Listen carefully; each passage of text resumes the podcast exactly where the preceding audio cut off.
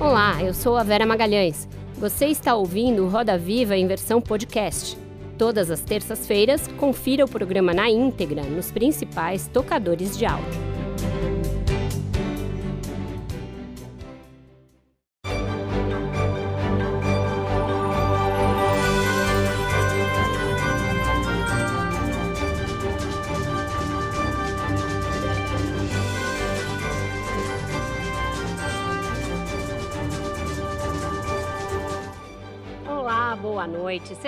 Bem-vindos ao Roda Viva. Estamos ao vivo para todo o Brasil pela TV Cultura e emissoras afiliadas e conectados às telas do mundo todo por meio das plataformas digitais e do app Cultura Play. A guerra no Oriente Médio joga ainda mais incerteza sobre o cenário econômico mundial, que já sofria as consequências do pós-pandemia, da invasão russa na Ucrânia e da redução no ritmo de crescimento da China, entre outros fatores. Como o Brasil deve se posicionar frente a essas variáveis externas, ao mesmo tempo em que tenta reencontrar o seu próprio caminho para o crescimento e para um novo ciclo industrial que leve em conta os ditames da nova economia verde? O nosso entrevistado de hoje tem uma história de vida dedicada a estudar e promover o comércio exterior essa sempre foi, ele sempre foi um entusiasta da máxima de que países, para se desenvolverem plenamente, têm de ser capazes de exportar. Ele narra sua vivência, primeiro como trader e depois como participante de momentos cruciais da política de comércio exterior do, do Brasil no governo Fernando Henrique. Ele faz isso em dois livros, o mais recente, batizado de Penúltimas Memórias, lançado neste ano para ouvir sobre essa experiência e jogar uma luz sobre os muitos desafios atuais diante de uma conjuntura tão complexa, recebemos hoje, no centro do Roda Viva, o empresário e economista Roberto Gianetti da Fonseca. Roberto Gianetti da Fonseca nasceu em Belo Horizonte em 1950. É formado em economia pela Universidade de São Paulo. Foi secretário executivo da Câmara de Comércio Exterior, a CAMEX, no governo de Fernando Henrique Cardoso. Também foi diretor de Relações Internacionais e Comércio Exterior da Fiesp, a Federação das Indústrias de São Paulo. É autor de dois livros, Memórias de um Trader, de 2002, e Penúltimas Memórias, que acaba de ser lançado. Para entrevistar o economista Roberto Gianetti da Fonseca, nós convidamos Ricardo Baltazar, jornalista, Itamar Montalvão, editorialista do jornal O Estado de São Paulo, Célia de Gouveia Franco, jornalista, Mariana Barbosa, colunista do jornal o Globo, e Rodrigo Psitelli, repórter da TV Cultura. Contamos ainda com os desenhos padrão exportação do nosso Luciano Veronese. Roberto, muito obrigada por ter aceitado o nosso convite, estar com a gente aqui no Centro da Roda essa noite. Eu que agradeço, Vera. Muito obrigado. É uma honra estar aqui com vocês. A honra é nossa. Queria começar perguntando sobre nada disso que eu falei na abertura, mas um tema candente do dia e da semana. Queria ouvir sua opinião como um economista que, é, enfim, sempre esteve a par dos principais assuntos do país. A semana começou marcada pela repercussão de uma fala do presidente Lula na sexta-feira, que ele praticamente desautoriza a meta fiscal do ministro Fernando Haddad. Hoje o próprio ministro tentou falar a esse respeito, mas acabou saindo uma emenda quase tão ruim quanto o soneto. Queria saber de que forma esse tipo de ruído prejudica a própria persecução da meta e as demais variáveis da economia que precisam dessa segurança para andar. A fala do presidente não foi feliz, tanto que causou essa repercussão. É, e divergências de discurso é comum até de vez em quando acontecer, mas deveriam ser evitadas e, quem sabe, resolvidas internamente, ainda mais entre um presidente e um ministro num tema tão sensível. Então é óbvio que isso teve repercussão na taxa de juros, na bolsa, no câmbio. E... Mas eu acho que a questão da, do déficit fiscal Sim, é uma questão que tem que ser muito bem observada. O país não pode ficar recorrentemente com déficits fiscais é, seguidos, consecutivos, porque isso traz consequências em todo o equilíbrio macroeconômico do país. Mas nossa situação não é tão grave assim para ter uma reação tão histérica. Eu acho que o mercado, às vezes, reage de forma muito é, muito forte, muito agressiva em relação a certas falas, a, certas, a certos fatos que acontecem nesse governo. Até porque o, o dito mercado, né, que é esse ser abstrato que a gente imagina que mora ali perto da Faria Lima, ele tem é, uma certa aversão ao, ao, governo do presidente Lula. Né? Acho que isso é, isso é notório. Então há sempre essa hiperreação e eu acho que isso é um pouco que aconteceu. O Brasil tem uma dívida pública é, que está por volta, bruta, por volta de 80% do PIB. Uhum. Descontando as reservas, a dívida líquida é por volta de 60% do PIB, quando países europeus têm 100, 110, 120% mais do que o PIB. O importante, às vezes, é mais a evolução do que o estoque. E a evolução, se ela for declinante, eu acho que conforta as pessoas, os economistas mais sérios que olham o lado do equilíbrio macroeconômico, sabem que nós podemos chegar lá. Agora, tem que reduzir as despesas públicas. Isso é um ponto que eu acho que falta muito nesse governo. O discurso ainda é muito pífio em relação à redução de gastos. E isso, no momento em que nós estamos fazendo a reforma tributária, realmente faz muita falta. A reforma administrativa não foi feita e a redução de gastos é algo que nós estamos devendo a nós mesmos como sociedade, reduzir o tamanho do dispêndio público, da máquina estatal, e não só o volume do gasto, mas a qualidade do gasto, gastar melhor, evitando desperdício, desvios, etc, etc. Então, eu acho que tem que ter esta, esse discurso está faltando. Ótimo, a gente vai desdobrar todos esses temas. Célia, por favor. Um pouco na linha do que a Vera perguntou, o senhor conviveu convive há quatro ou cinco décadas com empresários. O senhor acha que os empresários aqui no Brasil, eles escolhem os candidatos em que vão votar pensando no caixa da sua empresa, no seu bolso, ou mais por razões ideológicas? É difícil generalizar, Célia. Acho que tem, e não vou, não vou é, é, discordar, de dizer que, evidentemente, que os empresários se preocupam com as suas empresas, com o seu negócio, com a sobrevivência da empresa, às vezes. Né? Então, escolhem os candidatos pensando, sim, qual o efeito que a política econômica apresentada pelo candidato vai ter em cima da sua atividade profissional. Mas acho também que há um certo grau de, vamos chamar, patriotismo de pensar no coletivo. Então, há empresários sérios, e muitos, centenas, milhares, que pensam no problema da desigualdade social, da melhor distribuição de renda, em políticas públicas permanentes, políticas de Estado e não de governo, na nossa, na nossa imagem no, no, exterior, que é muito importante, acho que podemos até depois falar, falar um pouco disso, que é um tema bastante atual. Né? Eu acho que há, eh, há também empresários, e muitos, que têm essa noção do coletivo, do espírito público, empresários com espírito público. Eu conheço muitos e acho que isso é muito bom. O país precisa de empresários que tenham essa visão não só egocêntrica em cima do seu próprio negócio, mas uma visão, eu diria, até altruísta e, e, e ampla, com uma, uma abrangência de interesse nacional. Uhum. Quer dizer que essa resistência a, ao governo Lula, que o senhor identificou no mercado financeiro, não necessariamente é é, compartilhada pelos empresários de outros setores, industriais, comerciais?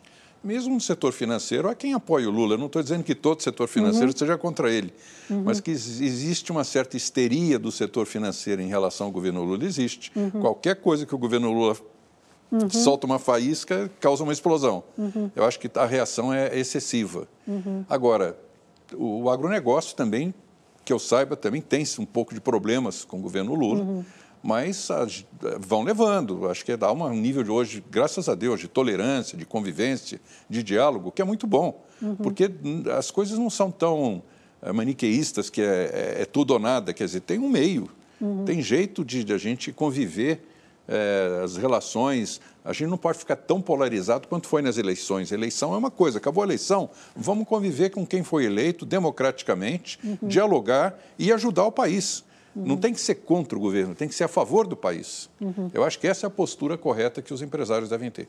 Baltazar. É, Boa noite, Roberto. Boa noite. Eu queria retomar o assunto que a Vera lançou ali sobre o assunto do dia, da discussão da meta fiscal.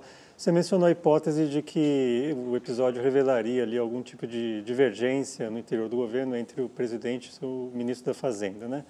É, você acha que é isso mesmo que está acontecendo? Você acha que é, o episódio reflete um descompromisso desse governo com o equilíbrio das contas públicas? Ou você acha que é, uma terceira hipótese, que o que eles estão tentando fazer é abrir algum espaço de manobra para negociar com o Congresso numa, num contexto que é muito difícil para o atual governo e para alcançar essa meta aí?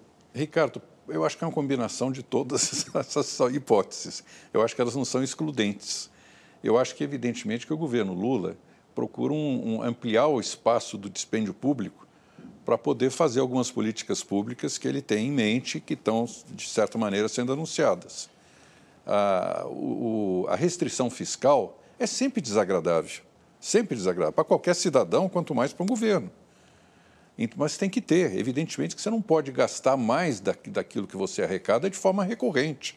Porque quando você gasta mais do que você arrecada, você tem que se endividar. Por isso que eu falei da dívida pública há pouco.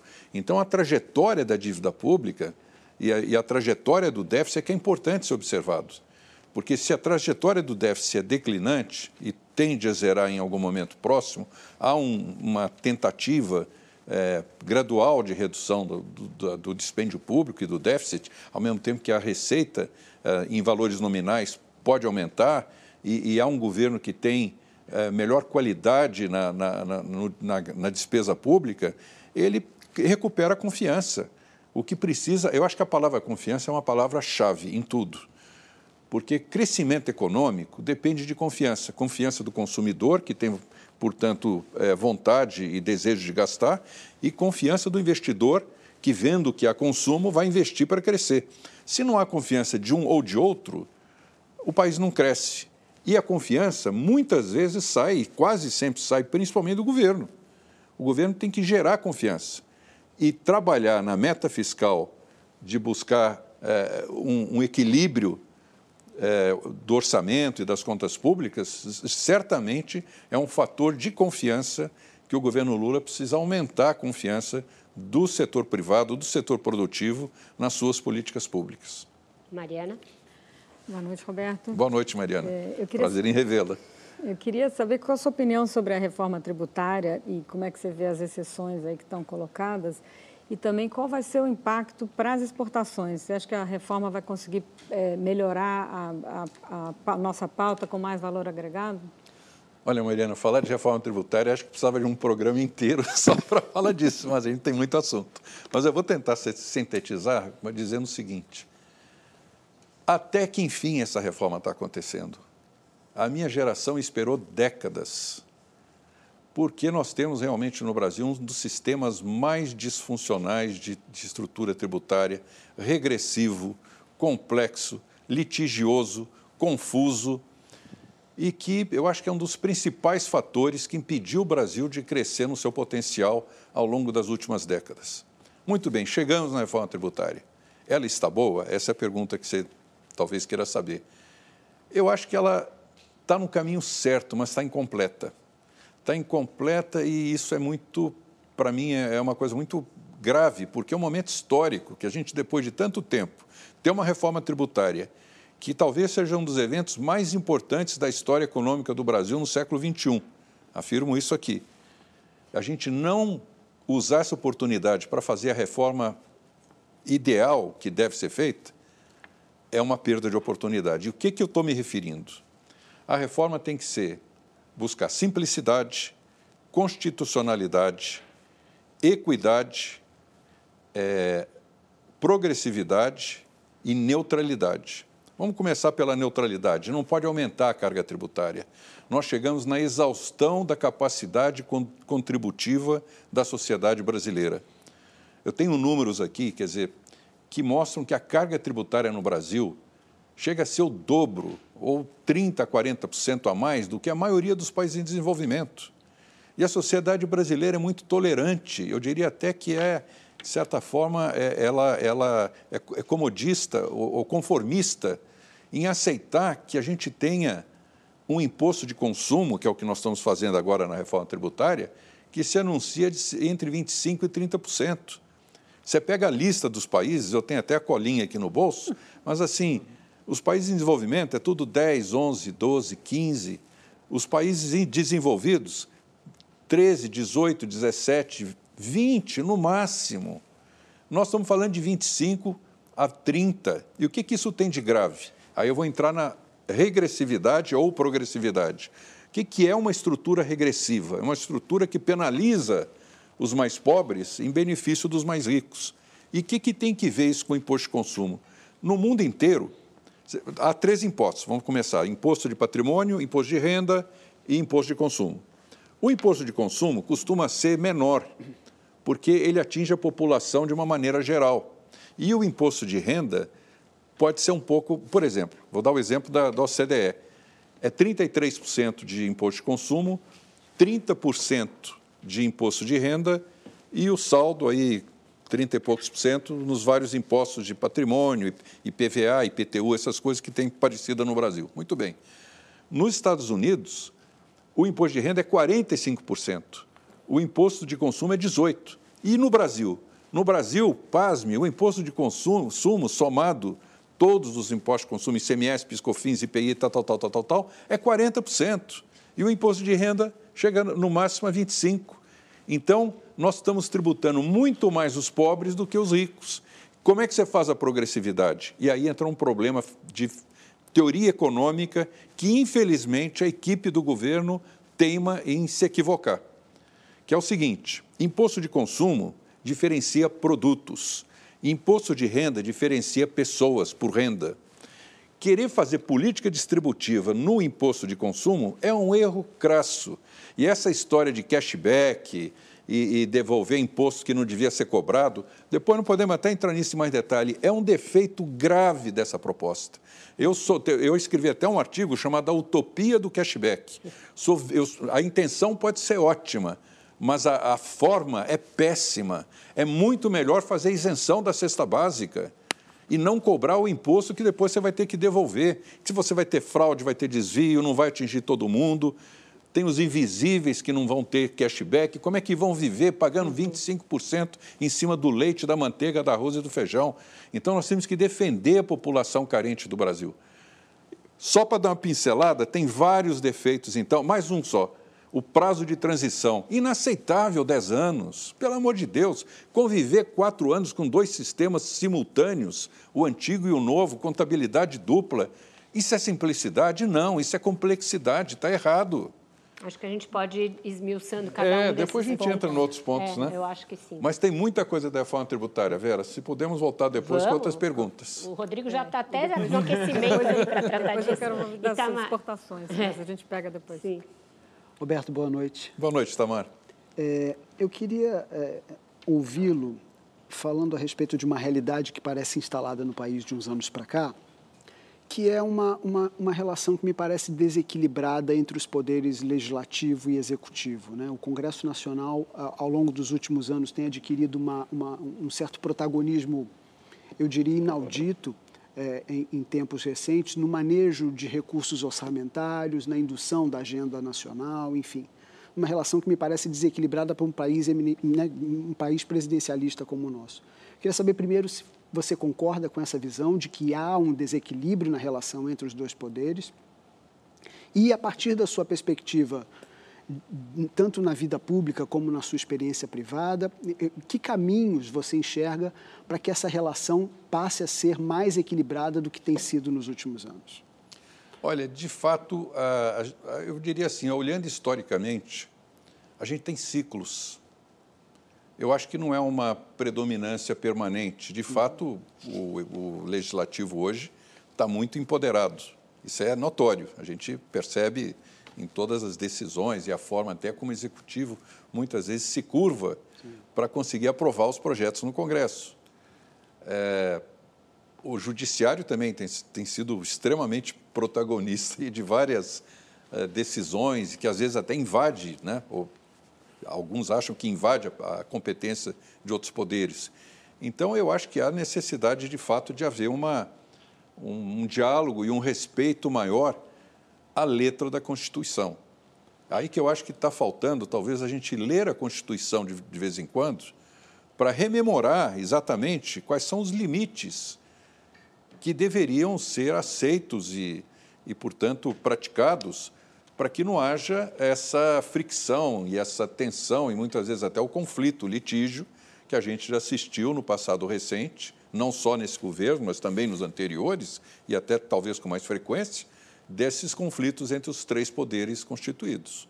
Eu acho que é muito importante que, se há uma Constituição, vamos entendê-la e respeitá-la no limite do possível. E acho que os, os deputados, os senadores, certamente é, devem se ater àquilo que é a competência do legislativo e não tentar, talvez, ter tanta influência no executivo quanto tem hoje. Rodrigo? É fácil falar, difícil de fazer. Boa noite, Roberto.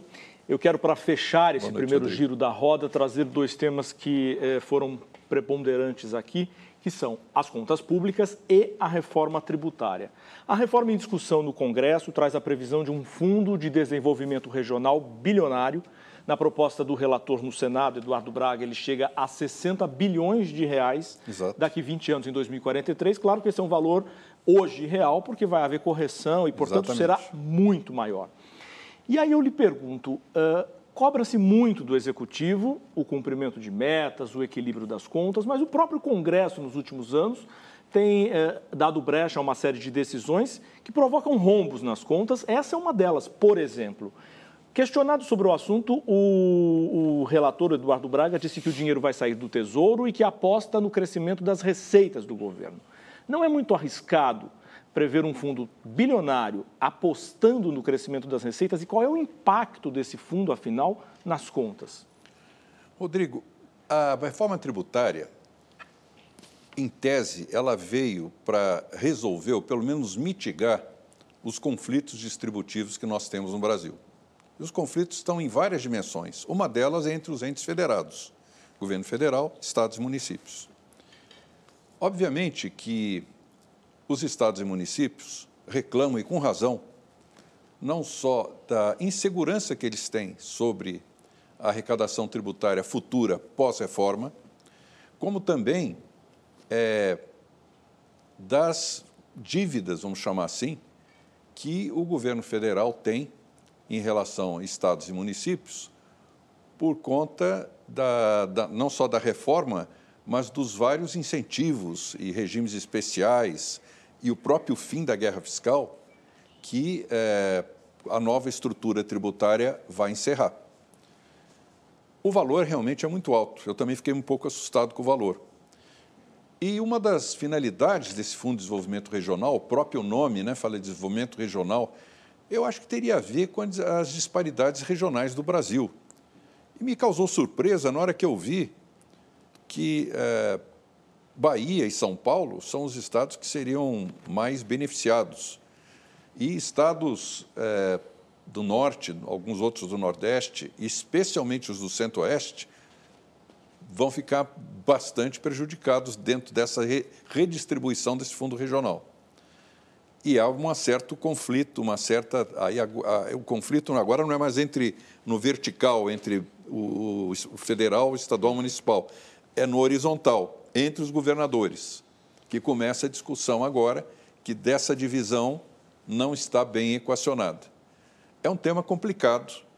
Eu acho que o fundo tem um sentido da sua existência, mas a forma como ele está sendo aplicado e calculado talvez vai, vai precisar ainda ajustes. Eu não vejo que ele esteja satisfazendo a maioria dos governadores, não. Como a gente ainda tem um último minutinho nesse bloco, eu queria pedir para você voltar na questão da Mariana em relação às exportações. De que maneira a reforma tributária, do jeito que ela está desenhada, impacta as exportações? Olha, eu vou até falar com muita satisfação que o comércio exterior é um dos grandes beneficiários da reforma tributária, Vera. Primeiro porque ah, vai acabar ou pelo menos eh, se entende isso, né? espero que eu não esteja errado, a cumulatividade tributária. Os exportadores foram extremamente prejudicados em décadas, porque está na Constituição, claro, a imunidade da exportação. Você não pode exportar imposto. Uhum. Se você acresce o imposto no preço do produto, você não consegue vender. O importador não quer pagar imposto no Brasil, ele tem que pagar o imposto no país dele, de origem. Então, a, a forma como vai ter a, a compensação automática dos créditos tributários do IVA até a fase da último elo da cadeia produtiva vai permitir que você monetize esses créditos de uma maneira mais rápida, mais segura e não tenha acumulação de crédito. Então, isso é muito bom. E vai dar mais competitividade, a cadeia produtiva vai poder agregar mais valor. Hoje tem um viés anti-exportação que quanto mais se agrega valor, mais crédito acumulado você tem na ponta. Então, você tinha uma antipolítica industrial no Brasil. Eu, como secretário executivo da Camex, sofri pra caramba para resolver esse assunto. Infelizmente não consegui, mas agora chegou a hora. Parece que agora vai. Então tá certo. Com isso, então a gente fecha o nosso primeiro bloco, vai para um breve intervalo e volta já já com mais Roda Viva com o Roberto Gianetti da Fonseca.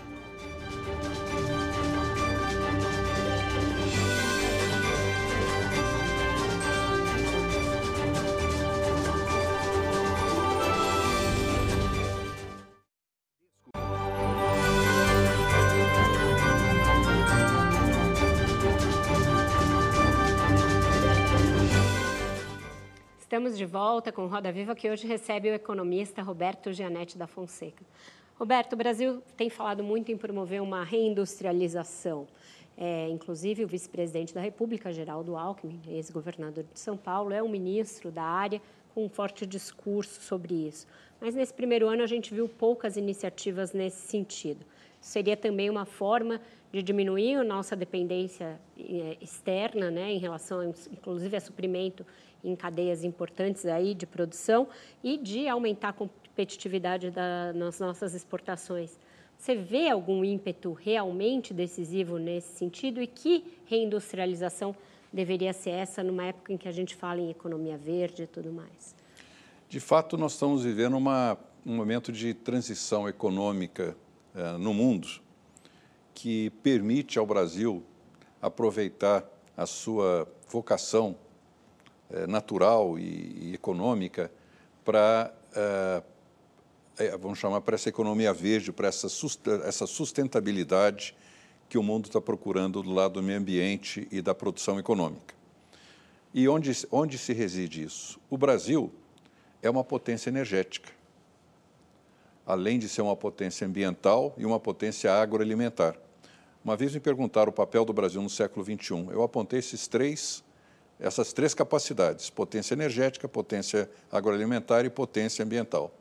E a potência energética é a nossa capacidade de gerar energia limpa, energia renovável, a começar pela hidrelétrica, que tem uma longa história, mas mais recentemente, um crescimento exponencial da energia solar e da energia eólica. E como substrato dessa geração de energia limpa, nós temos a capacidade de promover no Brasil uma produção bastante significativa de hidrogênio verde, que será o combustível do futuro. Isso já está, de forma assim, é, um acordo já mais ou menos tácito entre os grandes países, as grandes empresas, inclusive do setor automotivo, que o hidrogênio verde será não o único, mas o principal combustível do futuro, uhum. por ser o mais eficiente, o mais limpo e o mais disponível, uma vez que os, os elementos para a produção de hidrogênio verde é água, separar o H2 do O e a eletrólise que se faz com a descarga de energia renovável limpa, seja da eólica, seja da solar, seja da hidrelétrica. Então, o potencial do Brasil se tornar não só um exportador de hidrogênio verde, que seria uma commodity, mas vamos pensar na industrialização do hidrogênio verde no Brasil e da energia renovável no Brasil, nas indústrias eletrointensivas, o aço verde, o fertilizante verde, o alumínio verde, eh, a utilização de todos esses, esses metais e da, da nova economia, o lítio, o, o estanho, as terras raras, há toda um, uma nova geração de produtos que o Brasil pode industrializar e se tornar um grande fornecedor mundial. A oportunidade está passando, mais uma vez, a oportunidade está passando à nossa porta. Agora, eu acho que o, o ministro, o vice-presidente Geraldo Alckmin, está muito atento ao tema. A gente tem conversado bastante sobre isso. Ele criou uma secretaria de economia verde. Ah, existe um projeto de lei do deputado Arnaldo Jardim, recém-colocado no, no Congresso, sobre o aproveitamento de toda essa estrutura de energia renovável para a neoindustrialização no Brasil. E a neoindustrialização é tanto o uso, usar uma expressão em inglês, que é o, downstream, upstream, quer dizer, produzir os equipamentos, todos os, os insumos que usam na, na, na geração de energia, mas também o uso da energia. Então, você tem nas, du nas duas vertentes da, da, energia renovável uma enorme capacidade de geração de emprego e renda no país. O Brasil será, se, se puder, uma economia muito rica no século XXI por causa dessa transição energética. Está aberta a roda, senhores, à vontade. Quem o senhor vai? disse que a reforma tributária é essencial para o Brasil voltar a crescer. Acho que é uma preocupação geral do esse crescimento muito baixo que nós tivemos nas últimas décadas. E o senhor tem dito também que é, nenhum país se desenvolveu sem um surto de exportação. Esse ano o Brasil vai ter um recorde de exportações e um recorde de superávit na balança comercial. Bom, reforma é, tributária e mais uh, um grande impulso nas exportações. O que está faltando para o Brasil voltar a crescer de forma consistente e é, nível, em, com taxas muito maiores do que recentemente? Que Boa que tá pergunta, faltando? Célia.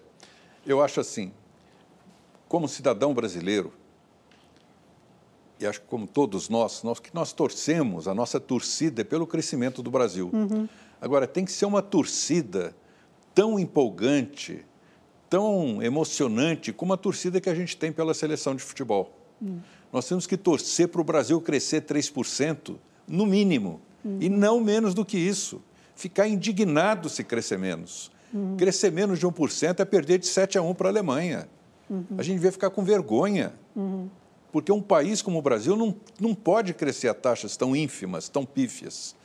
Então, como que faz para crescer 3%? Primeiro, precisa ter o surto de exportação. E por que, que eu falo surto de exportação? Porque você precisa capturar a demanda externa para aumentar seu investimento, sua produção, geração de emprego, tem todo um, um, um, efeito indireto, um efeito circular que dá na economia, que você vai gerar mais produção interna, mais mercado doméstico a partir da exportação, uhum. da renda que entra da exportação. Agora, a exportação que nós estamos crescendo hoje, infelizmente, é uma exportação de pouco valor agregado. Uhum. Então, o número absoluto não me impressiona e nem me satisfaz. Uhum. Porque olhe para o passado, né? já tenho janela para olhar aí 40, 50 anos de vivência no comércio uhum. exterior. Em 85, nós tínhamos 3% da exportação de manufaturado do mundo. Uhum. Hoje nós estamos com pouco mais de 1%. A exportação de manufaturado encolheu uhum. e diante do mercado internacional que cresceu. Quem ocupou esse espaço? Coreia do Sul, China, é, Índia, Malásia, alguns países do leste europeu, e nós deixamos de exportar por quê? Viés anti-exportação na, na, na, estrutura tributária, câmbio sobrevalorizado, que a gente pode depois falar um pouco sobre isso também, juros elevadíssimos, que todas as desvantagens uhum. competitivas que nós tivemos na nossa economia prejudicaram profundamente a indústria. Eu, como por 10 anos diretor de comércio exterior e relações internacionais da Fiesp, era um verdadeiro muro de lamentações. Eu vendo as indústrias brasileiras perder mercado, algumas fecharem as portas, irem à falência uhum. e a, a, macroeconomia e a legislação e não, não, uhum. a, não apoiava, não estimulava as, as, exportações. Eu acho que nós temos que recriar o ânimo exportador, aquele animal do Keynes, né? o espírito animal, o ânimo do exportador tem que ser recuperado e a gente sair à luta para conquistar mercados e levar os produtos brasileiros. Uhum. Quando eu vendia veículos ou, ou vendia máquinas agrícolas na África, na, na Ásia, sinceramente, eu voltava para casa orgulhoso. Quantos empregos será que eu gerei? E eu tenho certeza que eu gerei centenas de milhares de uhum. empregos nesse nosso país fazendo exportações brasileiras. Você Infelizmente, acha, isso hoje em dia é pouco. Você acha que faz, é, é, só uma questão de torcida, como você disse, ou tem fatores mais profundos ali que explicam a desindustrialização e essa situação que você escreveu? É, muitos economistas acham, têm esse diagnóstico né, de que o agronegócio soube aproveitar melhor as oportunidades que surgiram com a maior integração da economia internacional e tudo mais do que a indústria, né, que sempre buscou muita proteção, sempre foi muito protegida no Brasil contra produtos importados e tudo mais. e apostou muito pouco em inovação tecnológica e coisas que poderiam ter é, tornado seus produtos mais competitivos, apesar de todas essas dificuldades macroeconômicas que você apontou. Você concorda com esse diagnóstico? Quer dizer, o que que, por que, que o agronegócio conseguiu é, o êxito que alcançou nos últimos anos e a indústria ficou para trás? Eu poderia resumir tua pergunta, que é muito boa, numa palavra: produtividade. A produtividade do agronegócio triplicou. Nós, as novas práticas de plantio, plantio direto, uso de fertilizantes, duas, três safras por ano, a melhoria das sementes, as máquinas agrícolas, uh, enfim, todo o arsenal tecnológico desenvolvido, não só pela Embrapa, mas também pelo setor privado, pelos próprios produtores rurais, que, melhoraram as suas práticas, tornaram o agronegócio brasileiro o mais competitivo do mundo. Esse sim dá orgulho da gente falar, porque é. É o mais competitivo do mundo. Hoje, um bilhão e meio de pessoas no mundo dependem do suprimento de, de alimentos e produtos, grãos, que o Brasil exporta para o mundo. Então, o setor do agronegócio, de fato, tem essa, essa, teve esse, esse desempenho que você está aqui se referindo. E por que não a indústria? A indústria, de fato, extremamente protegida, falta competição, ela se tornou, portanto, a, a mais acomodada, foi, é, teve a sua receita de exportação e mesmo de mercado interno prejudicada pela sobrevalorização cambial. Eu não subestimo o efeito deletério da sobrevalorização cambial, lembrando o Mário Henrique Simons, que foi um mestre para mim até hoje, falava que o, o, o, a inflação castiga, mas o câmbio mata. O câmbio é o principal preço da economia. Uma economia funcionar por prazo longo com câmbio desajustado mata o setor produtivo. Não matou o agronegócio porque o agronegócio melhorou a produtividade. Já as indústrias, não vamos nos proteger para o mercado interno, tarifas muito elevadas, o importado não consegue competir, eu sobrevivo aqui. E desisto de exportar. E ficamos numa indústria que hoje está combalida, desatualizada, máquinas com idade média de 14, 15 anos, produtividade estagnada baixíssima. Então tem que dar uma chacoalhada na indústria brasileira para que ela volte a ter a pujança Como que teve no passado. Como é que essa indústria que você descreveu vai fazer hidrogênio verde no, no, com o grau de ambição que você descreveu? Tem que ter os estímulos corretos de tanto de, de, de preços da, de mercado e de pouca intervenção estatal, é, financiamento de longo prazo, a juros compatíveis, senão ela vai procurar outro lugar. Nós não somos o único, o único país do mundo com capacidade de produzir hidrogênio verde. Agora, eu tenho estudos internacionais de fontes da melhor qualidade que dizem o seguinte: o lugar mais barato de produzir hidrogênio verde no mundo é Brasil. Então, se a gente perde essa oportunidade, se a gente não cria um ambiente de negócios que traga confiança para o investidor estrangeiro e mesmo nacional investir uhum. na produção de hidrogênio verde, energia solar, energia eólica, o aço verde, alumínio verde, tudo isso que eu falei, é lógico que eles vão procurar outro país. Roberto. Aqui, desse lado. Oi. para aproveitar a discussão trazida pela Célia e também pelo Ricardo, é, como é que a gente pode ter crescimento sustentável? Eu lhe pergunto, a gente pode ter crescimento sustentável em que pese esses fatores estruturais? Com os níveis desoladores de educação que a gente tem, me parece um tema marginal da economia, mas eu considero essencial no mundo que vive uma revolução digital. É, a gente consegue crescer de modo sustentado com esses níveis de educação que temos? Claro que não. Eu acho que quando eu falei de produtividade, por trás da produtividade existe é, é o que você tem, os fatores de produção. Quais são os fatores de produção? Capital, tecnologia e mão de obra. Se a mão de obra não está capacitada para uso da tecnologia, a produtividade dela vai ser baixa ou nula. Ela nem vai conseguir usar máquinas modernas, digitais e tecnológicas que existem hoje. Você vê no campo, por exemplo, voltar a falar do, do agronegócio. Hoje você tem colhetedeiras e máquinas agrícolas que são é, é, absolutamente, pra, praticamente robôs e que a pessoa tem que saber operar. Existe um grau de conhecimento, a pessoa tem que ter formação profissional para aquilo. Então, falta no Brasil não só a educação básica, que é fundamental para que as pessoas tenham capacidade de evoluir, mas a educação técnica, a educação profissional. E eu acho que a produtividade tem que ser uma obsessão nacional também. Nós temos que olhar para, para níveis de produtividade dos vários setores brasileiros, colocar metas prazos e realmente buscar que elas sejam cumpridas. E a educação é fundamental. Eu, por que, que a Coreia evoluiu? A Coreia evoluiu. Deixa eu contar uma historinha rápida que eu acho que até para a minha geração é, tem um significado muito grande. Em 1985, Vera, eu estava na China, abrindo o escritório da Cotia Trade. Chegou uma jornalista do Financial Times e me fez uma pergunta que até hoje ressoa nos meus ouvidos. Qual é a comparação que você faz do Brasil, da China e da Coreia para os próximos anos? Eu, como brasileiro fanista, logo pensei: bom, Coreia, país pequeno, não tem recursos naturais, teve aí uma guerra uns anos atrás, está se recuperando, vai ter um papel, mas nada relevante. A China é muito grande, mas a revolução cultural, eles não entendem nada de capitalismo, até se organizar, isso vai demorar décadas. Já o Brasil vai nadar de braçada. Nós estamos lá com um parque industrial montado, recursos naturais, país continental, população fabulosa. Claro que eu aposto no Brasil. Nós vamos ser a grande nação emergente do século XXI. Deu tudo errado. Roberto. Roberto. Itamar e depois Mariana, diga. Roberto, eu queria fazer agora uma viagem até aqui ao lado para a nossa vizinha Argentina. No próximo Sim. dia 19, os argentinos voltam às urnas é, para escolher o próximo presidente, em meio a uma economia extremamente frágil, um país sem reservas, pobreza crescendo, o que pressiona por um aumento de gastos públicos. Eu queria ouvir de você a, a, a, sua, a sua percepção de impacto da vitória ou do candidato Sérgio Massa ou do candidato Javier Milei para as relações entre Brasil e Argentina. É, o momento está um pouco tenso, muito difícil eu falar desse assunto, mas a gente pode arriscar. Obviamente que o, o, o candidato Sérgio Massa ele traz mais tranquilidade nas relações bilaterais e relações do Mercosul até porque o Milley fez declarações muito agressivas em relação ao Mercosul, relacionamento com o Brasil, etc.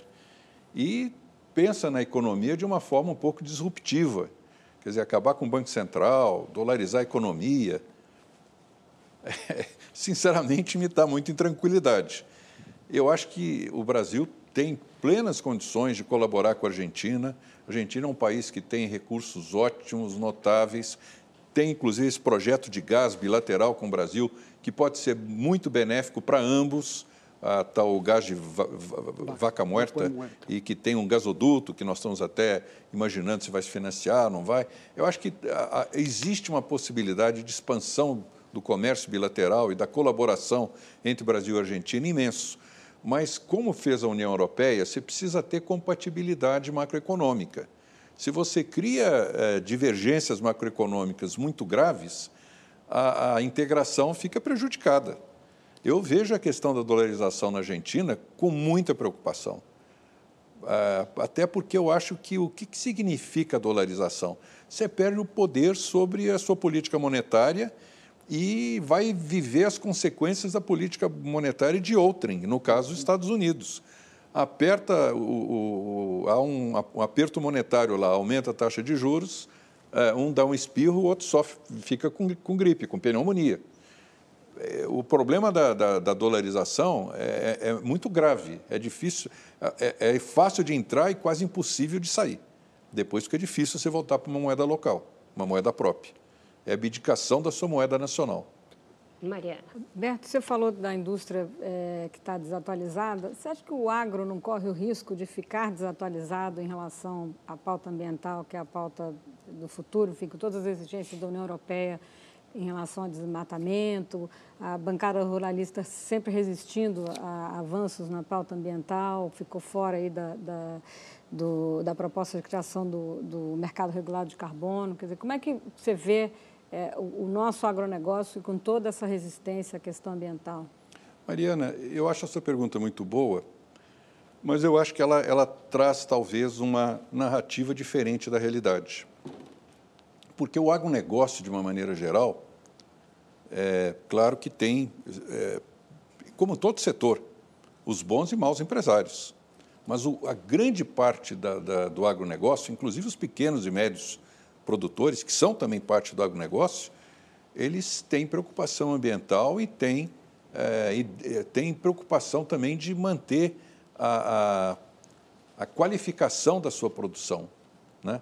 Hoje você tem muita gente preocupada em usar é, corretamente os fertilizantes, os agrotóxicos e tal, para não perder a confiança do consumidor. Na verdade, quem está ditando essa regra não é nem os países, é o consumidor. A nova geração de consumidores tem uma preocupação ambiental que é muito bem-vinda. Graças a Deus, tem muito mais consciência do problema. Vão escolher os produtos pela sua eh, designação de origem e da sua, eh, da, do seu selo ambiental ou não. E, obviamente, que o Made in Brasil está hoje com ponto de interrogação. Acho que jovens na Europa perguntam, mas será que isso aqui veio de zona de desmatamento? Será que veio da Amazônia? Então, eu acho que a gente tem que passar por um processo aqui, primeiro, de, de fato, combater seriamente o desmatamento ilegal, a expansão do agronegócio para a Amazônia. Nós não precisamos de terra nova. Nós temos aí 200 milhões de hectares de terra de pastagem degradada que podem ser convertidas em agricultura. Para te dar ideia, nós usamos hoje só 40 a 50 milhões de hectares para produzir tudo que nós já fazemos. E temos ainda 200 milhões de pastagem degradada que a gente pode reduzir a, a, a, pastagem de gado, até porque você tem também condição de aumentar o suporte das pastagens bem feitas com mais cabeças de gado por hectare e usar essa, essa terra já desmatada para produzir agrícola. Então, não há necessidade do Brasil ter problema ambiental. Agora, precisa fazer a comunicação certa também. Eu acho que nós estamos sendo muito penalizados no mundo por a questão da narrativa. Mas a bancada ruralista, a postura não ajuda. Não, não ajuda também, tem os radicais também. Tem aqueles que acham que é o laissez-faire, que pode, pode ir para qualquer lugar, que não tem que ter a, a, a reserva legal. Obviamente que tem, não estou dizendo que são todos 100% do agronegócio, mas a maior parte do agronegócio é uma, um agronegócio consciente. É, isso é que eu acho que Senado, tem que saber diferenciar. Roberto, o Senado, aproveitando até o que a Mariana citou na pergunta dela, o Senado acabou de aprovar o projeto de lei que cria o mercado de carbono e um, limites para as emissões de vários setores da economia e excluiu o agronegócio. E o agronegócio fez força para que isso acontecesse. É, sendo que o desmatamento é a principal fonte de emissões que a gente precisa controlar se a gente quiser dar alguma contribuição para salvar o planeta. E, e, uma boa parte desse desmatamento é provocado pela expansão do agronegócio. Não há dúvida. É, o que, que justifica essa, a exclusão do agronegócio se é, se é de interesse dele que o Brasil seja respeitado lá fora e os produtos que eles vendem sejam vistos como, vistos como ambientalmente é, corretos e tudo mais? Né? Eu acho que nesse caso é uma decisão equivocada. Eu acho que seria muito bom que o agronegócio tivesse também tivesse incluído dentro do mercado de carbono e tivesse as suas responsabilidades do ponto de vista de evitar o desmatamento e, e a emissão de gases que hoje é, de CO2 que é grande responsável das emissões do que, país. Que o Oi? próprio mercado dite uma validade muito curta dessa exclusão, né? Porque a partir do momento que isso reverberar lá fora, pode gerar uma restrição maior ainda aos produtos brasileiros. Sem não? dúvida nenhuma. Eu acho que o agronegócio brasileiro precisa encontrar o seu lugar. E o seu lugar, é, quem vai ditar isso é o consumidor. Quer dizer, se nós não tivermos uma consciência do que o consumidor vai exigir dos produtos, amanhã a gente vai ter a, eh, a rejeição dos nossos produtos nas prateleiras dos supermercados estrangeiros. Em relação a isso que o Baltazar e a Mariana trouxeram, é, esse tem sido um dos motivos alegados, por exemplo, pela União Europeia para não andar com o acordo União Europeia-Mercosul. É, você que já negociou muitos acordos desse tipo, é cético ou confiante em relação a que um dia esse acordo vá ser viabilizado? Olha, tem que ser muito otimista depois de 20 anos, mas eu acho que pode ser que aconteça. Agora, esse protecionismo é, europeu, especialmente da França, é também muito cínico. Sim. Né? Porque a, a, não é só da, da, França, mas eu digo de toda a Europa, né? Eles estão lá com as suas usinas de elétricas a carvão, é, desmataram suas florestas e tal. Quer dizer, é muito fácil acusar e não olhar para o seu próprio território, né? Então, eu acho que a gente tem que equilibrar esse diálogo e acho que os nossos diplomatas têm feito isso, né? De procurar relativizar esse protecionismo agrícola europeu, porque no fundo o que eles não querem é que o produto brasileiro mais competitivo ganhe mercado que eles hoje têm protegido. Cabe mais uma no bloco? Quem vai? Eu vou fazer uma pergunta bem objetiva. Você não, citou política cambial, que é uma das suas especialidades. Qual deveria ser a taxa de câmbio hoje no Brasil? é uma bola de cristal, deixa eu ver se. eu acho que ela está perto do equilíbrio. Tá graças perto. a Deus, graças a Deus, uhum. nós temos hoje uma taxa de câmbio de mercado com um Banco Central extremamente disciplinado na questão cambial uhum. é, e que está fazendo realmente um acompanhamento de baixa volatilidade. Uhum. Você vê que ela tem permanecido entre 4,90 e 5,10 há uhum. meses. Uhum. O que mostra que o mercado é, é o fundo, é o melhor árbitro de preço, é o mercado. Uhum. Toda vez que nós fizemos intervenção no câmbio, uhum. e não é só Brasil, qualquer país, dá errado. Uhum. Porque o câmbio, ele muda todos os preços relativos da economia. E o Brasil usou e abusou de fazer intervenção no câmbio. Isso foi um dos piores prejuízos que trouxe a economia brasileira ao baixo crescimento da economia brasileira foi os, as, os, grandes erros que nós tivemos em política cambial, inclusive no período pós-Plano Real, uhum. aqueles quatro anos de sobrevalorização uhum. que acabou causando em 99 a, a, praticamente por obrigação do mercado, e não de forma voluntária, mas de forma compulsória, que o Fernando Henrique fizesse a tal abertura do mercado de, de câmbio, que a, uhum. entrou Chico Lopes e depois Armínio Fraga e colocaram ordem na casa. Uhum. Com isso, então, a gente encerra o nosso segundo bloco, que foi bem dinâmico. Vai para mais um rápido intervalo. Voltamos já já. Tem muito tema ainda para a gente explorar aqui com o Roberto Janete da Fonseca.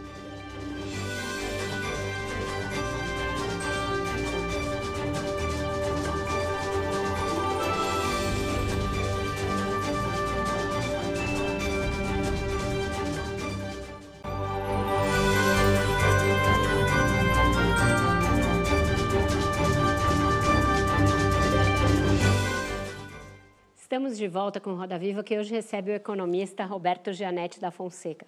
Roberto, no seu livro, você narra algumas passagens muito interessantes. Uma delas, a gente acabou de discutir, essa questão do represamento do câmbio por muito tempo.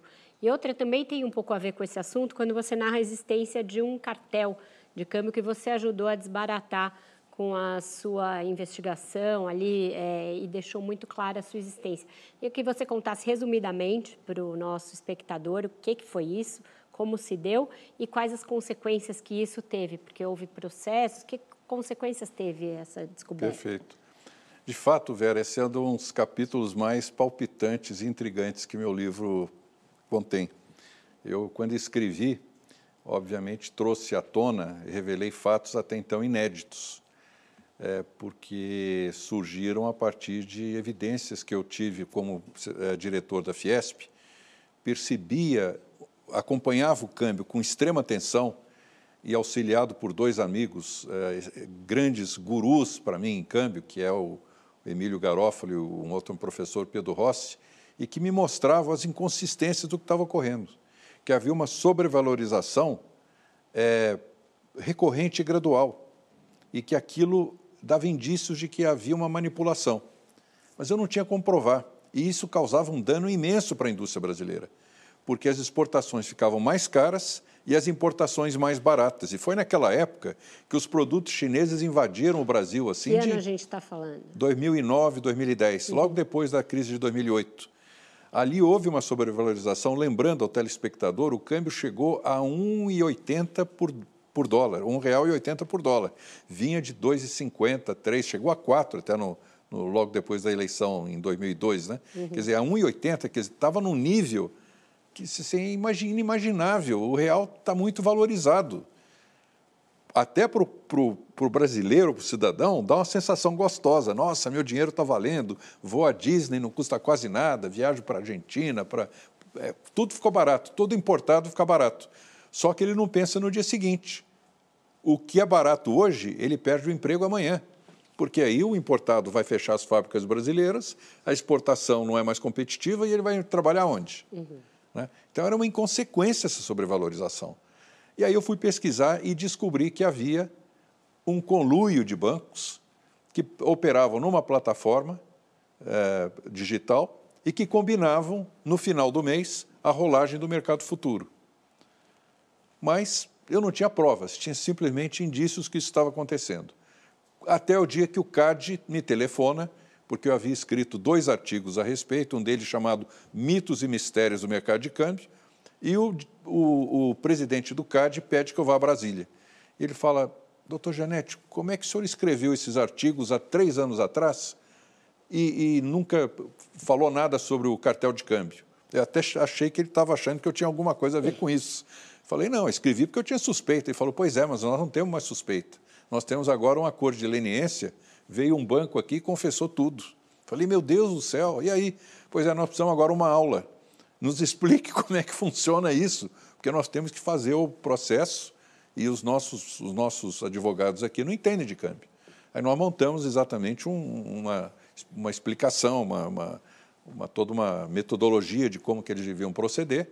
Esse processo ainda está em, em, em, curso uhum. e é um processo que certamente vai ter consequências importantes do ponto de vista eh, jurídico, né? porque vai ser uma condenação do CAD, praticamente é certa a condenação, porque tem a cor de leniência. Uhum. Tem gente que já confessou, existiu sim, até alguns já pagaram até uma penalidade pequena para ser excluída da penalidade máxima.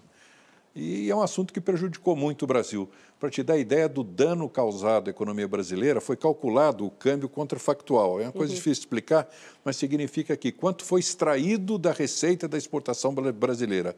Pasme, 110 bilhões de reais. Bastante coisa. Psitério. Roberto, eu queria olhar um pouco para o futuro do câmbio é, no mundo ensaia-se um movimento de quebrar a, a dólar, o, o, uso do dólar como moeda corrente nas negociações. E o Brasil tem participado ativamente desse debate, que é capitaneado pela China e por seus interesses. É, e isso traz uma gama enorme de consequências. Eu queria saber de você, primeiro, se você considera esse movimento factível no médio prazo, digamos assim, e que consequências traria para um setor que você conhece tão bem, que é o das exportações eu acho não só factível, como necessário, para não dizer indispensável. Por quê? Primeiro, o seguinte: é claro que o dólar é a moeda dominante, não vai deixar de ser, mas nada impede de nós realizarmos fluxos de comércio internacional com base em moeda local e com base até em, em operações que chama de conta gráfica, que já existiam, ninguém está inventando a roda. Simplesmente na hora que você tem menos liquidez de dólar, porque está tendo uma retração do quantitative easing, que foi um grande uh, descolamento monetário que levou a liquidez excessiva ao mercado internacional. Agora eles estão puxando de volta. Então, se não há dólar, tem certos países que estão com restrição de moeda, por, por acaso a Índia, a Nigéria, Argentina, Venezuela, os mesmos de sempre. Países que têm dificuldade de balança de pagamentos. Por que não usar o pagamento em moeda local? Então, eu recebo rúpias de pagamento da Índia e eles recebem reais em pagamento do Brasil. Fazem as contas de compensação, um saldo líquido das operações entre os dois países, eventualmente se paga em dólar, se faz a conversão, ou fica no estoque de um dos bancos centrais, que não é nada grave. E existe, inclusive, o chamado convênio de crédito recíproco entre os países da América Latina, que funciona há 40 anos em conta gráfica dos países latino-americanos dá um, um, uma, um relançamento, uma expansão e um aprimoramento do convênio de crédito recíproco é algo extremamente necessário e, e bem-vindo para o comércio internacional brasileiro, porque nós vamos melhorar a nossa condição competitiva com países que não têm liquidez. Eu prefiro receber em rúpia ou em naira ou em, ou em qualquer outra moeda desses países do que não receber, porque a dívida em dólar às vezes é impagável. Mariana. Queria retomar a questão da, da reforma tributária é, sobre a Zona Franca de Manaus. Como você acha, como vai, fica a Zona Franca na, no contexto da reforma tributária? Como você acha que deveria ficar? E você acha que, qual deve ser a vocação da Zona Franca? Se deveria ter uma discussão na questão da, da bioeconomia? Enfim, como é que você vê? É, eu acho que a Zona Franca tem que ser atualizada. As velhas indústrias lá foram instaladas, eletroeletrônico, etc. e tal, e mesmo até motocicleta. Eu acho que está passando da hora, da vez. Eu não renovaria a licença para essas indústrias. O período, que o período contratado vai até o fim. Mas o que, que, eu, o que, que se pode fazer? É preciso a Dona Franca de Manaus? Eu acho que sim, porque está lá, é uma coisa que é difícil desorganizar Manaus hoje, ficaria um caos aquela região sem a Zona Franca de Manaus, porque são centenas de milhares de empregos, uma região que não tem alternativa, mas transformar a Zona Franca de Manaus na produtora de produtos da bioeconomia, inclusive painéis fotovoltaicos, chips, é, semicondutores, metalurgia eletrointensiva usando as energias renováveis. Existe uma série de alternativas que essas deveriam ser promovidas para dar uma renovação do parque industrial, trazer a chamada economia verde para dentro da região mais verde do mundo, que é a Amazônia. E usar, inclusive, os produtos da biodiversidade, os cosméticos, ah, os alimentos.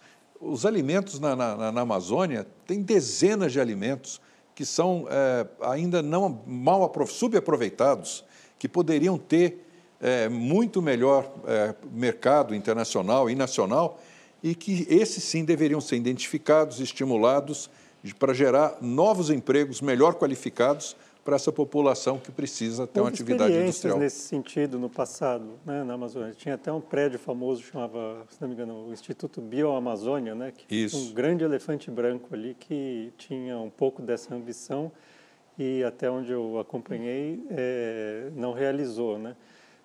Qual a sua avaliação, que diagnóstico você faz, que avaliação você tem sobre os erros que foram cometidos por essas, essas políticas industriais é, no passado é, e o, que, que, ela, o que, que elas ensinam é, sobre agora, num momento em que o governo está voltando a discutir o assunto, né?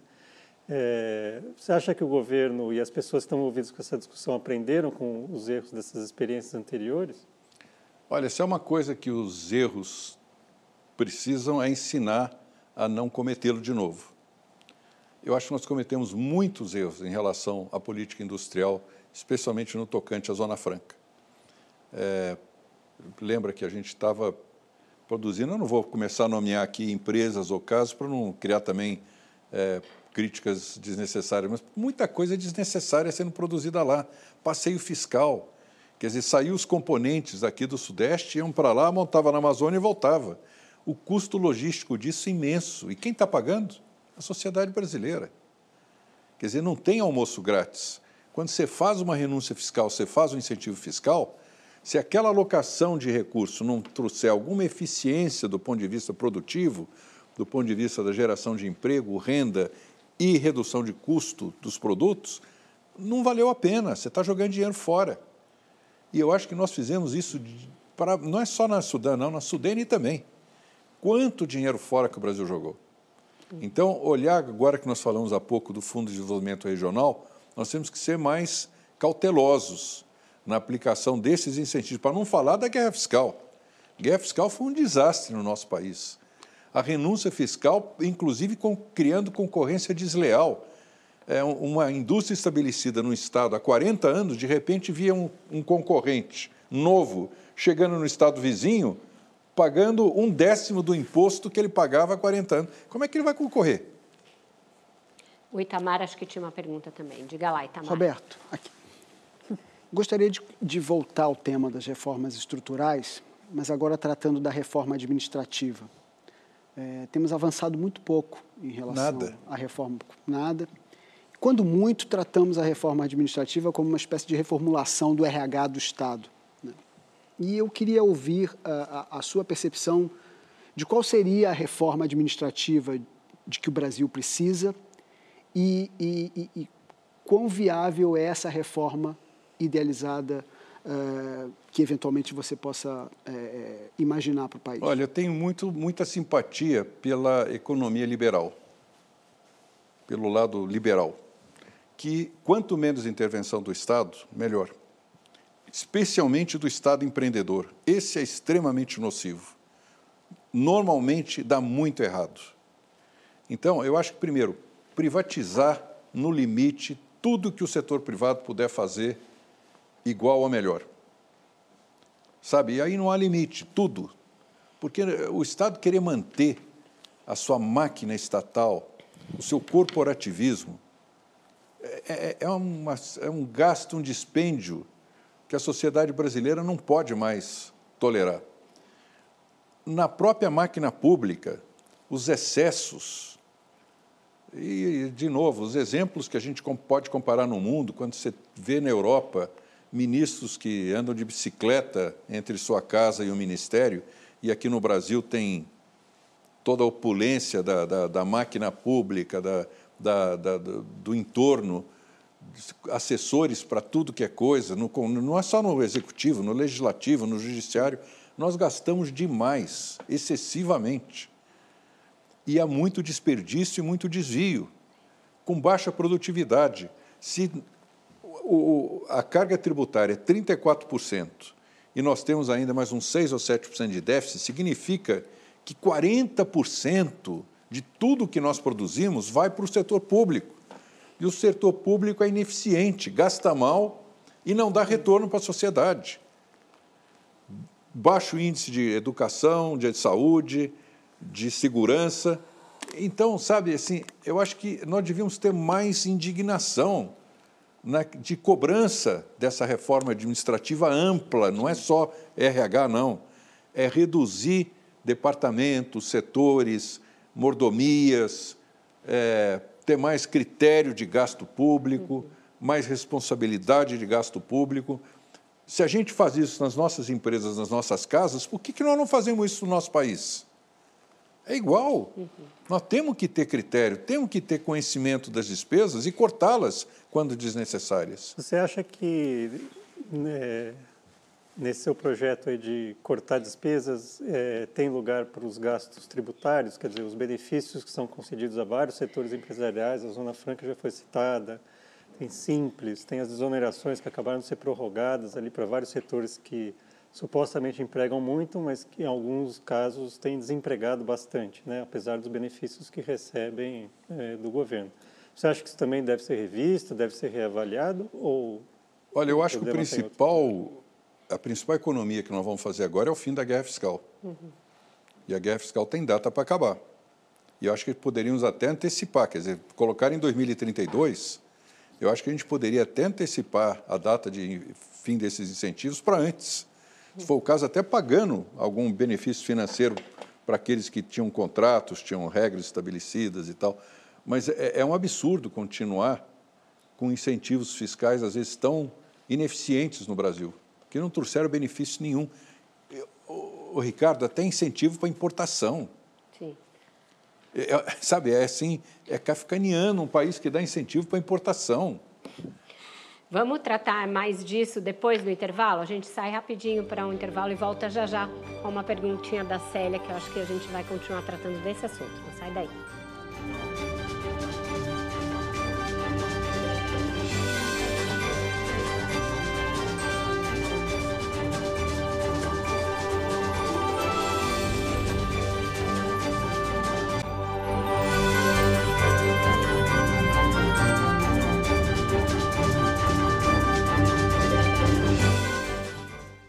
De volta com o Roda Viva. Quem vai perguntar agora para o Roberto Janete é a Célia de Gouveia Franco. É, ao longo dessa nossa conversa foram citados vários fatores é, internacionais que podem prejudicar as exportações brasileiras. As guerras, o nível muito alto dos juros em vários países, o crescimento menor da China. Qual seria a sua maior preocupação? O que, que nos ameaça mais? Uh, que pode uh, prejudicar as exportações e, portanto, o crescimento brasileiro? Olha, no curto prazo é, é as guerras. Eu acho que o mundo está passando por um momento muito crítico uhum. e uma guerra que nós não sabemos a abrangência que ela pode ter. É, não vejo que tenha uma solução rápida, há uma intransigência dos dois lados num cessar-fogo, numa trégua.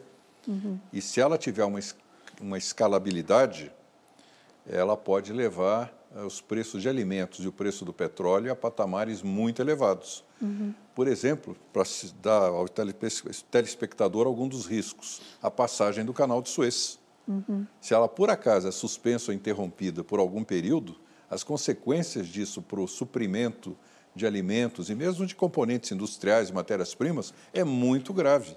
Ali uhum. passa um número é, bastante significativo do comércio marítimo mundial. Uh, o petróleo, os países árabes certamente envolvidos na guerra, diz até um, um documento hoje do Banco Mundial, o petróleo pode ir a 150 dólares. Isso traz de volta todo o espectro de inflação, que já, já não é baixa no, no, mundo, no mundo desenvolvido, inclusive na Europa e nos Estados Unidos, e para nós aqui também. Quer dizer, como consequência, teríamos todos um efeito negativo desse ambiente. Em relação a isso, né, como você vê hoje as relações entre o governo brasileiro e os Estados Unidos e a China, que são dois polos aí desse novo mundo, é, e que o Brasil tem interesses muito fortes com um e com o outro, mas que é, enfrenta ali vicissitudes nas relações com ambos? Muito boa pergunta, Vera, porque a gente pensa assim o seguinte: nesse mundo pós-muro de Berlim, olhando lá para trás de 90, ele veio evoluindo. E hoje nós temos uma divisão diferente daquela clássica comunismo e capitalismo. Nós hoje podemos classificar de várias maneiras os blocos de países. Vamos chamar, tem aqueles de capitalismo de Estado e os capitalismo, capitalismo de mercado. Tem aqueles que são autoritários e tem aqueles que são democráticos. Tem aqueles que são Oriente e tem aqueles que são Ocidente. Qualquer um desses rótulos cabe no conjunto de países que tem certa fricção, tem certa tensão que tem ficado nos últimos anos mais, mais forte e mais perigosa. O Brasil ele tem procurado se, se equilibrar dos dois lados e talvez seja até um pragmatismo da nossa diplomacia. Aliás, temos excelentes diplomatas no Brasil que conseguem manter o diálogo é, com todos esses atores internacionais acho que é dos poucos países que consegue, consegue simultaneamente conversar num nível muito franco, muito direto, muito aberto com Estados Unidos, Venezuela, Irã, Rússia, Ucrânia, Europa Ocidental, Japão, China, Índia. Então, eu diria que a gente está numa posição até muito privilegiada do ponto de vista da interlocução internacional, até podendo dar realmente um novo protagonismo ao Brasil não só no campo comercial, mas no campo político. Porque essas transformações que estão havendo no mundo geopolítico, o Brasil pode se beneficiar pela boa relação com os dois lados. Então, na, no, no campo do comércio exterior, nada de preocupação muito grande com nenhum dos dois lados, nem com os Estados Unidos, nem com De jeito nenhum. Eu não vejo nenhuma limitação por questão política ao nosso comércio exterior. As limitações são muito mais no campo econômico. Tá queria, queria aproveitar que a gente fez essa volta ao passado, para o fim da Guerra Fria, etc. Num recente artigo no New York Times, o Paul Krugman trouxe um debate que ele teve com o jornalista Peter Coy, e eles discutiam basicamente se uma recessão nos Estados Unidos estava próxima. O Peter defendendo que sim e o Krugman defendendo que não. Em certo ponto do debate, o Krugman, ao analisar essa situação de inflação resiliente em várias partes do mundo, embora com números positivos na economia americana, por exemplo, no emprego, ele eh, disse a seguinte frase, abre aspas, as analogias históricas não parecem tão úteis quanto geralmente são. Fecha aspas. Você concorda com esse diagnóstico dele, que talvez estejamos vivendo um momento único da economia mundial, de modo que os parâmetros que sempre consideramos não estão válidos? A economia prega muitas surpresas. Nós, economistas, sofremos bastante. Porque a economia está longe de ser uma ciência exata. É muito mais uma, uma, é muito mais uma em função de expectativas da, da interrelação das variáveis macroeconômicas que compõem o, o cenário é, de, de macroeconomia de um país ou de uma região e no caso dos Estados Unidos em particular, quer dizer, a gente tem esse debate clássico do keynesiano com uh, Hayek e liberalismo, e Friedman. Uh, você olha lá para trás, tem ciclos diversos, onde um predominou, depois vem o outro, aí chega um que reduz impostos e aumenta a competitividade, o consumo, vem o outro que aumenta impostos e melhora o equilíbrio fiscal, um dá mais ênfase no fiscal, o outro dá mais ênfase no consumo. No momento, nós estamos vivendo uma situação muito peculiar, como você toda razão afirmou no depoimento desses dois economistas. Nós temos tendo crescimento econômico relativamente é, forte nos Estados Unidos, com baixo nível de desemprego, taxas de juro elevadas no padrão deles e a inflação resiliente. Então, a, o, o efeito da taxa de juros sobre a inflação ainda não se fez sentir.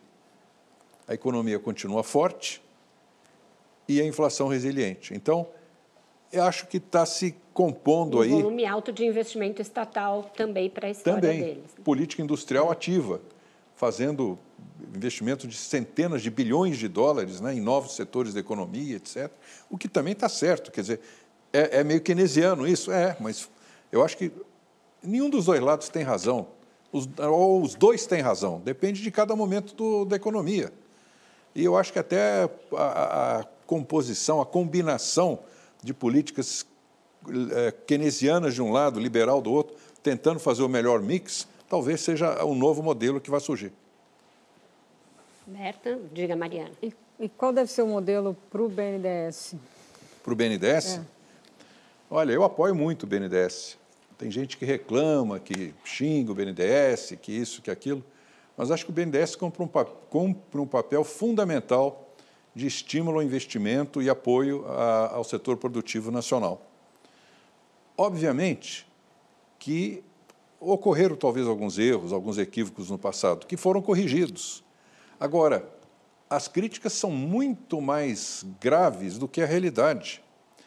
Eu tenho um amigo que eu prezo muito e admiro demais, que é o Paulo Rabelo de Castro, foi presidente do BNDES e me revelou muita coisa que, de fato, é, ele pôde observar lá dentro e fez o chamado livro verde.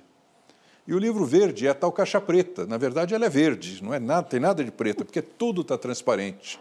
O nível de adimplência do BNDES é altíssimo as políticas, os comitês de crédito, as políticas de crédito feitas com muito rigor. Então, toda essa, essa fantasia, essa, foi demonizado o BNDES de uma forma, acho que muito, muito grave, inclusive pelo TCU, que criou uma, um fantasma de que tinha muita coisa errada no BNDES e que causou, inclusive, muito dano para o banco no chamado apagão das canetas. Aí, então, já que está tudo errado, ninguém decide mais nada. E foi muito ruim para o Brasil. Graças a Deus, o BNDES está recuperando seu papel, recuperando seu prestígio. É uma instituição muito séria, um dos patrimônios que o Brasil tem e que os outros invejam. Eu, eu que viajo muito, Mariane, eu vejo na América Latina todos têm inveja do BNDES. Puxa, queríamos ter um BNDES igual aqui, mas como é que vocês fizeram? Como é que criaram o BNDES? Sabe, eu acho que o BNDES tem um papel muito relevante e pode ser muito melhor utilizado no futuro na chamada eh, economia verde que nós vamos ter agora. Certamente o apoio do BNDES para as boas políticas Mas, públicas Roberto, que vem pela frente. o PSDB teve um papel nessa demonização do, do BNDES nos governos petistas. Né? Antes mesmo do Bolsonaro fazer isso, lá atrás na campanha do, do PSDB, essa coisa de que ah, é, é, emprestando para Cuba, para Venezuela, estava presente no discurso. Olha, se alguém discursou isso, discursou errado, Vera. É, eu nunca, nunca, até porque eu falo de causa uhum. própria. Uhum. Eu mesmo trabalhei para aprovar financiamentos do BNDES para Venezuela, para, a África, e por que não? Esse negócio de exportar serviço tem um grande erro. Vamos consertar esse discurso. Você diz, ah, por que, que fez o metrô em Caracas e não em Belo Horizonte? Por um problema fiscal. O Caracas tinha capacidade de endividamento, deu garantias no, convênio de crédito recíproco, pagou durante décadas de forma correta. Parou de pagar agora, foi default político, porque se rompeu as relações com a Venezuela. Mas alguém lembra que a Venezuela, durante 50 anos, pagou regularmente todos os financiamentos? Mas e os campeões nacionais? A política dos campeões, E a política dos campeões nacionais, que já deu tanta margem para a Não, aí pode ter tido algum excesso, não há dúvida, que talvez alguns, alguns, uh, alguns financiamentos foram excessivos, foram muito dirigidos, pode ser. Mas não, não creio que tenha tido uma fé, que tenha tido desvio, corrupção. Sinceramente, eu, eu conheço o BNDES por dentro. Lá tem uma, uma classe de técnicos de altíssimo nível e, e eu não vejo esse tipo de, de suspeita prevalecer. Acho que a questão talvez não seja corrupção, né? eu acho que é uma outra questão.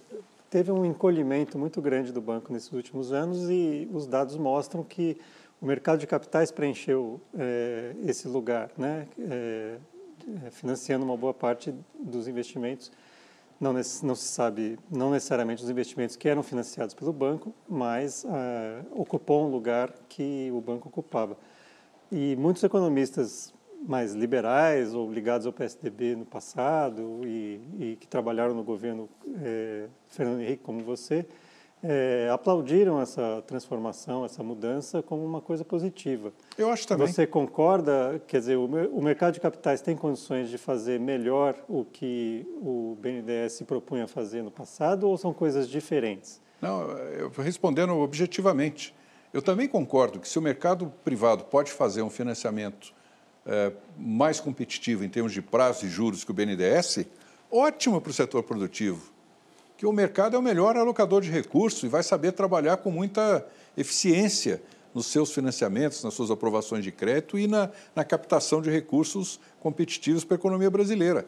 Agora, não tendo a possibilidade do setor privado é, aprovar certos financiamentos para certos setores ou para certas empresas, acho que a recorrer ao BNDES não tem nada errado. Assim como a gente tem os bancos multilaterais, o BID, o IFC, o Banco Mundial, que não são estatais, mas são multilaterais, pertencem a governos, cumprem o mesmo papel. Aqui o IFC, o BNDESPAR fazem a mesma coisa, participam de empresas, escolhem onde que eu vou investir, onde que eu vou financiar, quais são minhas políticas eh, preferenciais em termos de alocação de recursos. E, e, quero dizer mais: o BNDES é extremamente bem conceituado junto aos organismos multilaterais fazer cofinanciamento do, BND, do BNDES, inclusive no mercado internacional, com o Banco Africano de Desenvolvimento, com o Banco Islâmico, com o New Development Bank, com o BID, com o Banco Mundial, por que não? Com o CAF, estamos fazendo vários com o CAF. Tem que ser feito isso, a gente utilizar de todas as possibilidades de combinação de recursos para trazer em, em valor e custo a melhor opção para o investidor brasileiro. Roberto. Certo. Com Foi isso, não. então, a gente vai para o nosso último intervalo. Volta já já com o encerramento desse Roda Viva tão interessante com Roberto Gianetti da Fonseca. Espero você aí.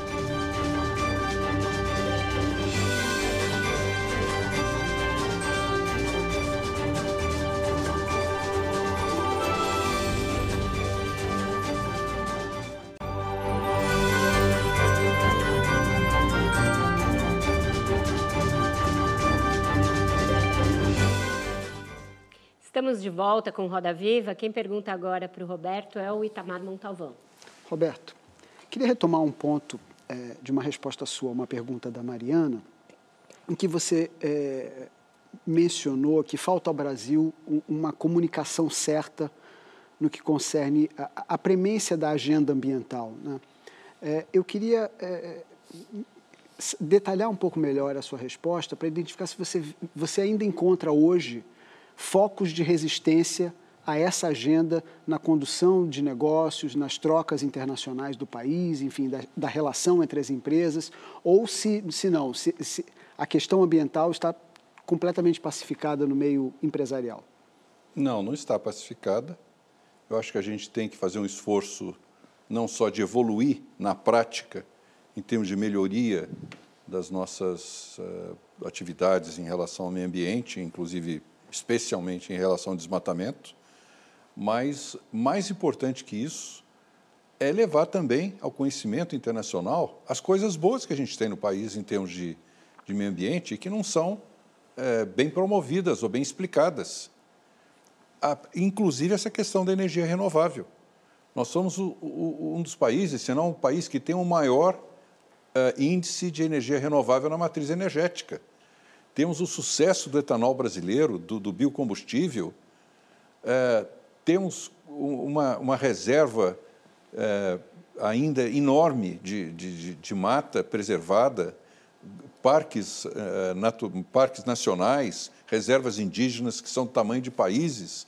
Tudo isso é, é patrimônio brasileiro, patrimônio ambiental e nós não sabemos divulgar isso. Com... Roberto, dentro dessa, desse quadro que você está também escrevendo, a Petrobras fez algumas mudanças na sua política de preços, agora anunciou algumas mudanças na sua política para preenchimento de cargos, inclusive permitindo aí mais indicações políticas, e tem essa batalha sendo travada com a ministra do Meio Ambiente em torno da possibilidade de exploração de uma nova fronteira de petróleo na margem equatorial.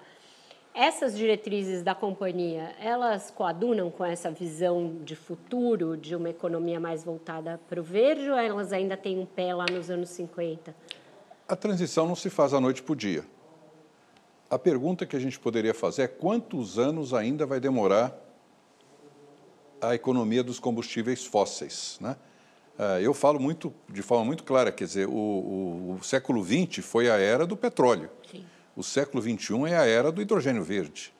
Aliás, é o último capítulo do meu livro, chama Futuro, Sim, Futuro verde, verde, que tem toda essa história que eu defendo lá com muita veemência, essa transformação que está ocorrendo. Agora, a Petrobras, ela encontra indícios dessa grande reserva de petróleo na, na, costa do Amapá, é meio fora da Foz do Amazonas. Aqui dizer que a Foz do Amazonas é meio é 500 quilômetros de distância da costa, bem mais ao norte, mais próximo da Guiana, onde os franceses já estão explorando petróleo, do que, na verdade, na Foz do Amazonas. Agora, superada a questão ambiental, que quem tem que dar a última palavra é o IBAMA, e acho que fizeram uma avaliação técnica, uma reavaliação técnica com novos dados que a Petrobras trouxe e que eu tendo a acreditar que sejam legítimos e que aquilo está superado. Mas eu tenho uma questão econômica. Será que chega a tempo? Quer dizer, porque para desenvolver uma nova bacia de, de produção é 10 anos. É, terminar a pesquisa, né? fazer os estudos econômicos, trazer as plataformas. E se chegar atrasado? Quem é que vai pagar a conta? Nos outros, novamente, quer dizer, a Petrobras já deu prejuízos imensos, a refinaria Abreu e Lima e outras coisas que tem por aí. Mal feitas, mal elaboradas, projetos mal concebidos e a conta fica depois para a sociedade brasileira, ou para o acionista da Petrobras. Né? Sim. Tá Roberto, eu queria aproveitar que a gente começou o programa mencionando o seu livro de memórias, para trazer uma memória, né? trazer um pouco do passado. É, você foi um dos é, personagens de um encontro histórico que uniu o então presidente Fernando Henrique Cardoso e os líderes de Cuba, Fidel Castro, e da Venezuela, Hugo Chávez. Eu queria lhe perguntar o que você viu de singular nestes, nessas duas figuras históricas e qual é, do ponto de vista econômico, afinal, o saldo da experiência socialista, considerando inclusive o modelo chinês? Bom, precisa de outro programa para responder, mas eu, eu vou É, eu achei ambiciosa essa pergunta com o tempo que eu tenho aqui. Primeiro, esse encontro foi de fato um momento assim que não, não, não sairá nunca da minha memória, porque eu nunca imaginava poder um dia me encontrar na selva amazônica, na fronteira do Brasil com a Venezuela, acompanhando o presidente Fernando Henrique na inauguração de uma linha de transmissão de Guri, na Venezuela, para a cidade de Boa Vista. Era era conhecida a ideia que o presidente Chaves vinha junto para inaugurar, mas qual a surpresa quando sai do helicóptero o presidente Fidel Castro?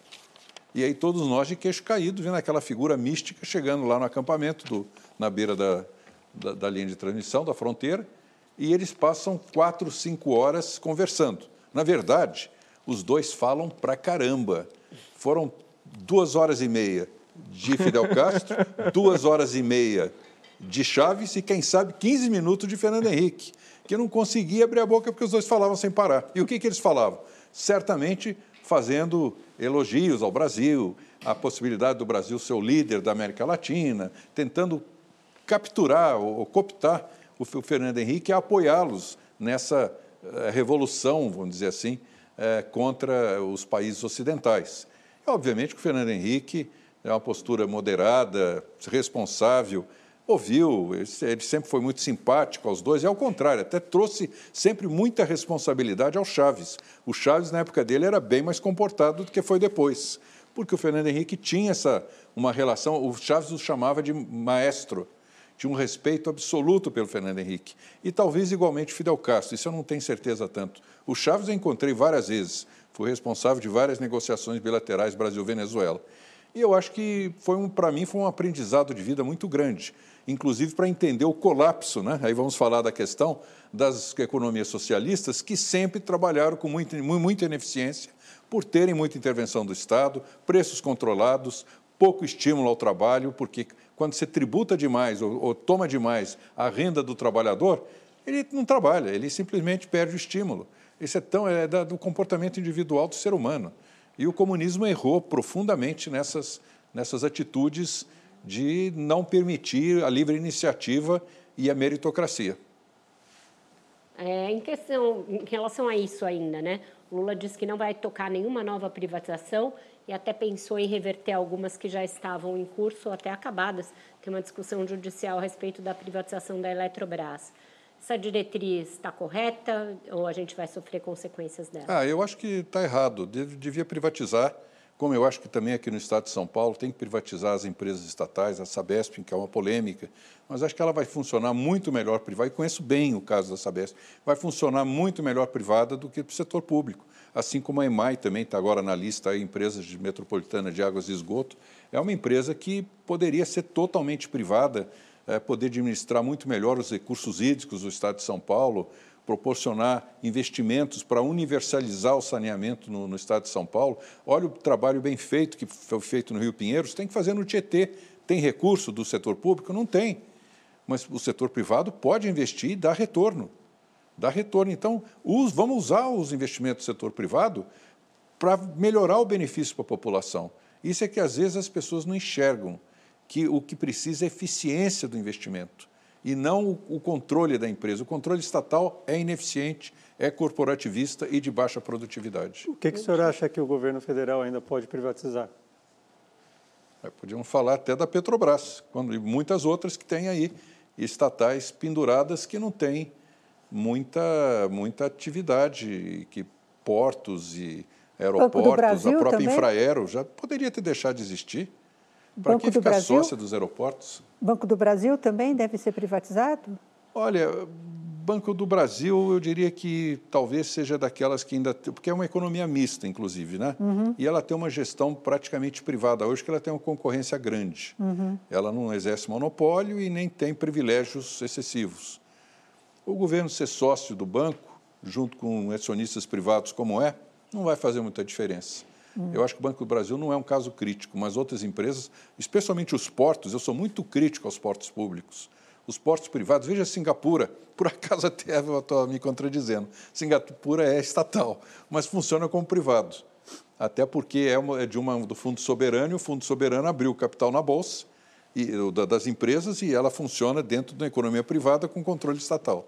Uhum. Mas Porto de Singapura é o porto mais eficiente do mundo. A gente tem muito que aprender com eles para tornar os nossos portos aqui minimamente competitivos. Em relação ao PAC, né, que foi anunciado como um carro-chefe aí dessa gestão, reeditando um programa que já houve nos governos petistas anteriores, ele está bem direcionado em termos de um portfólio de investimentos e tem esse dinheiro no mundo ávido, ávido por vir no Brasil sem segurança jurídica, sem segurança tributária? Veja, a, o investimento em infraestrutura é extremamente necessário. O governo sozinho não consegue fazer. Então, o PAC pode dar um, um, um impulso, pode induzir a ocorrer investimentos privados em parceria público-privada? Sim, pode. Mas eu acho que falta muito recurso ainda e se não trouxer do setor privado, não vai ser suficiente. Mas tem esse dinheiro?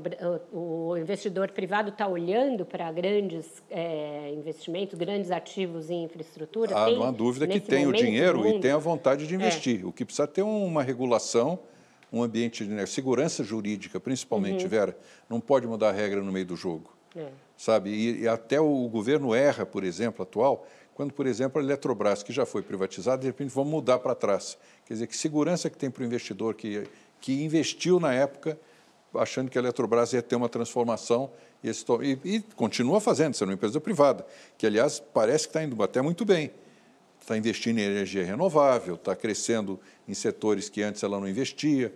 Então, eu acho que a gente tem que saber conviver o investimento público e o privado em, em harmonia. Não é que é, um exclui o outro, uhum. mas eles têm que ser feitos principalmente com eficiência. E a eficiência do privado melhora muito o investimento público. Roberto, te agradeço muito pela entrevista, viu? Obrigado, Vera.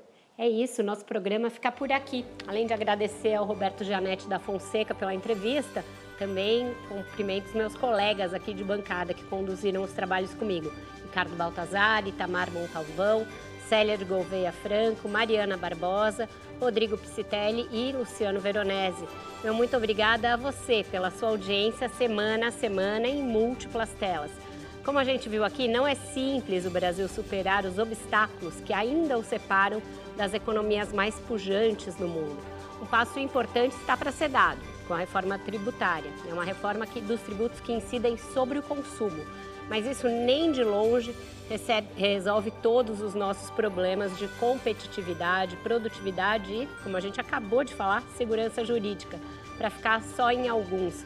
Conversas como a de hoje, com alguém que conheceu a máquina por dentro e sabe onde estão os gargalos, ajudam a jogar uma luz sobre o caminho a seguir. Você assiste agora a reapresentação do Roda Viva com Danilo Santos de Miranda, diretor do SESC São Paulo, que faleceu neste domingo aos 80 anos. E na próxima segunda-feira, nós receberemos aqui no Roda o ator Ailton Graça, que interpreta o comediante Mussum no filme que está para ser lançado nos cinemas. Eu espero você. Até lá!